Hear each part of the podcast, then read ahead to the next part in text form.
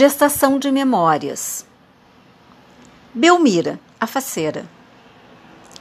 Belmira era mãe de Doralice Silva, que se casou com Bartolomeu Stein, e foram os pais de minha mãe, Helena. Guria, mania de vestir logo essas roupas que ganhou de presente. Parece a avó Belmira. Eu perdi a conta de quantas vezes escutei essa frase de minha mãe, que deve ter ouvido da sua.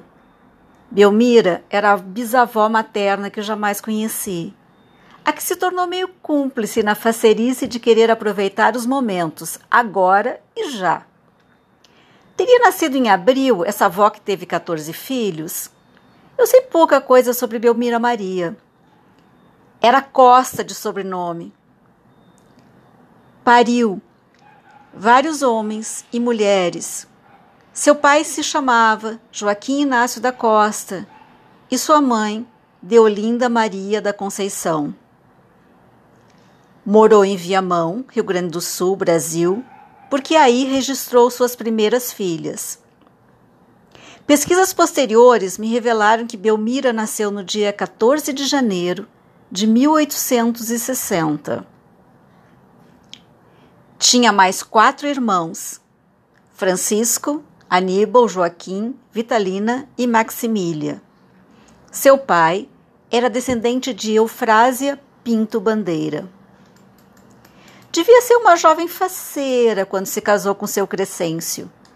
O vô Crescêncio, que era de Deus e Silva, era um ano mais velha que ele, que nasceu no dia 10 de janeiro de 1861. Casaram em 23 de novembro de 1878 também na cidade de Viamão, no Rio Grande do Sul.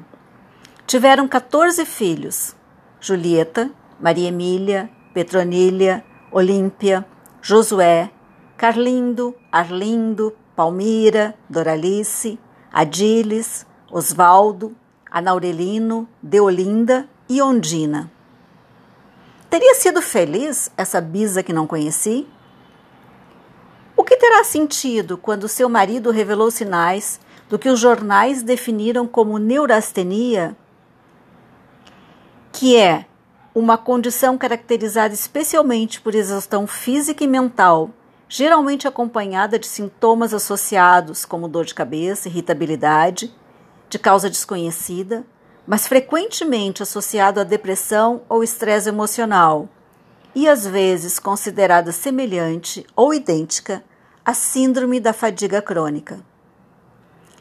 Lá pelo ano de 1911, em abril, deve ter se preocupado com sinais cada vez mais evidentes de tristeza e depressão profundas de seu marido. Chegou a esconder a arma da casa quando sentiu por demais transtornado. Qual o quê? Ele saiu às ruas e acabou com sua vida com golpes de faca. Lá estava ela, Belmira Maria, com 51 anos e 12 filhos que restaram, alguns adultos e casados, outros ainda por criar. Tinham-lhe restado alguns bens de fortuna, não tantos que a fizessem rica, mas com certeza lhe daria a oportunidade de conseguir terminar de educar as, as crianças. Os mais velhos iriam ajudar. Até o filho, que parecia ter herdado o mau humor do pai. E ela?